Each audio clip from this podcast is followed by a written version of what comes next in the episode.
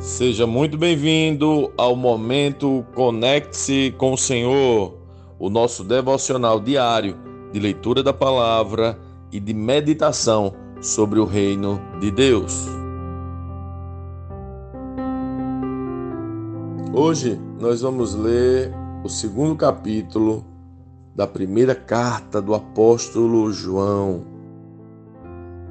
Meus filhinhos, Escrevo-lhes estas coisas para que vocês não pequem.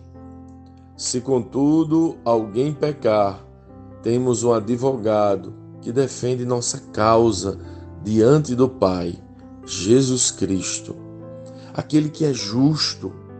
Ele mesmo é o sacrifício para o perdão de nossos pecados, e não apenas de nossos pecados, mas dos pecados de todo o mundo e sabemos que o conhecemos se obedecemos a seus mandamentos.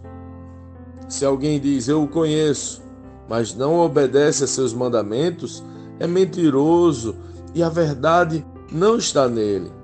Mas quem obedece à palavra de Deus mostra que o amor que vem dele está se aperfeiçoando em sua vida. Desse modo, sabemos que estamos nele. Quem afirma que permanece nele deve viver como ele viveu. Amados, não lhe escrevo um novo mandamento, mas um antigo, que vocês têm desde o princípio. É a mesma mensagem que ouviram antes, e no entanto, também é um novo mandamento, cuja verdade ele demonstrou e vocês também demonstram. Pois a escuridão está se dissipando e a verdadeira luz já brilha. Se alguém afirma, estou na luz, mas odeia seu irmão, ainda não está na luz. Quem ama seu irmão permanece na luz e não leva outros a tropeçar. Mas quem odeia seu irmão ainda está na escuridão e anda na escuridão, não sabe para onde vai, pois a escuridão o cegou. Escreva vocês, filhinhos, porque seus pecados foram perdoados pelo nome de Jesus. Escreva vocês, pais, porque conhecem aquele que existia desde o princípio. Escreva vocês, jovens, porque venceram a batalha contra o maligno. Escrevi a vocês, filhinhos, porque conhecem o Pai. Escrevi a vocês, pais, porque conhecem aquele que existia desde o princípio. Escrevi a vocês, jovens, porque são fortes a palavra de Deus permanece em seu coração e vocês venceram o maligno. Não, não amem o mundo, nem as coisas que ele oferece, pois quando amam o mundo, o amor do Pai não está em vocês. Porque o mundo oferece apenas o desejo intenso por prazer físico, o desejo intenso por tudo que vemos e o orgulho de nossas realizações e bens. Isso não provém do Pai, mas do mundo. E este mundo passa, e com ele tudo o que as pessoas tanto desejam. Mas quem faz o que agrada a Deus vive para sempre. Filhinhos, chegou a hora final. Vocês ouviram que o anticristo está por vir e muitos anticristos já apareceram. Por isso sabemos que chegou a hora final. Eles saíram de nosso meio, mas na verdade nunca foram dos nossos. Do contrário, teriam permanecido conosco. Quando saíram, mostraram que não eram dos nossos. Mas vocês não são assim, pois o Santo lhes deu sua unção e todos vocês conhecem a verdade. Não lhes escrevo porque não conhecem a verdade, mas porque a conhecem e sabem que a verdade não produz mentira alguma. E quem é mentiroso? Aquele que afirma que Jesus não é o Cristo. Quem nega o Pai e o Filho é o Anticristo. Aquele que nega o Filho também não tem o Pai. Quem reconhece o Filho tem também o Pai. Portanto, cuidem para que permaneça em vocês o que lhes foi ensinado desde o começo. Se fizerem, permanecerão em comunhão com o Filho e com o Pai. E nessa comunhão desfrutamos a vida eterna que ele nos prometeu. Escreva estas coisas para adverti-los sobre os que desejam enganá-los. Vocês, porém, receberão dele a unção, e ela permanece em vocês, de modo que não precisam que alguém lhes ensine a verdade, pois o que a unção lhes ensina é verdade e não mentira, e é tudo o que precisam saber. Portanto, como lhes ensinou a unção, permaneçam nele. Agora, filhinhos, permaneçam nele, para que, quando ele voltar, estejamos confiantes e não nos afastemos dele envergonhados. Porque sabemos que ele é justo. Também sabemos que todo o que pratica a justiça é nascido de Deus.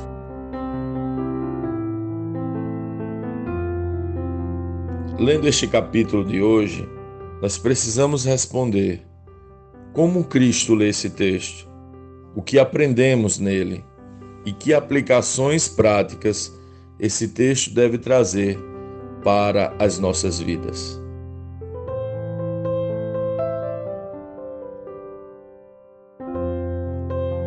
Filhinhos, filhinhos, filhinhos quanto carinho e amor nas palavras do apóstolo João. O apóstolo mais amado se movia no amor e ensinava sobre o amor. O seu ensino é uma orientação de alguém que muito ama. Ama a igreja, ama os filhos do Pai, ama o Pai. De alguém que foi totalmente preenchido e que está completamente pleno do amor. E o que esse alguém que está no amor diz? Permaneçam. Sim, permaneçam no Pai. Sim, permaneçam no amor. Sim, permaneçam na verdade. Sim, permaneçam. Quem permanece nele passa a se parecer com ele. Quem permanece nele passa a se mover como ele se move. Quem permanece nele aprende a amar com amor dele. Quem permanece nele vive na luz e as trevas vão se dissipando. Quem permanece nele vive em obediência. Quem permanece nele vive na verdade. Quem permanece nele vai se aperfeiçoando. João continua falando dos efeitos de ser alcançado pelo Evangelho, de ser alcançado pelo Filho, de ser alcançado pelo Pai. Permanecer nele é habitar em segurança. Por isso, João diz: Não é um novo mandamento que vos dou, mas ao mesmo tempo um novo. Porque o amor dele nunca foi novo para conosco, mas somente agora passamos a perceber. Por isso, algo que existe antes da fundação de todos os mundos agora é novo para nós, que somente agora o vemos. O mundo e quem vive no mundo vive em trevas. E o que são essas trevas? O desejo intenso por prazer físico, o desejo intenso por tudo o que vemos e o orgulho de nossas realizações e bens. Mas quem permanece no Senhor encontra prazer pleno nele. E ele satisfaz e não sobra mais olhos para olhar. Ele em si passa a ser nosso maior bem, nossa maior realização. Ele diz que nos escreveu porque já conhecemos ele. E se o conhecemos, devemos permanecer nele.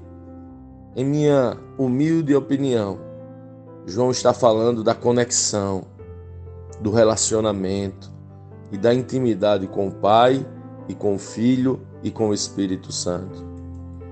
Não sei onde você está agora, mas sei que se você fechar os olhos por alguns instantes e talvez inclinar a sua cabeça, você vai ver o Deus que é amor chamando você para Ele, dizendo: Vem permanecer em mim.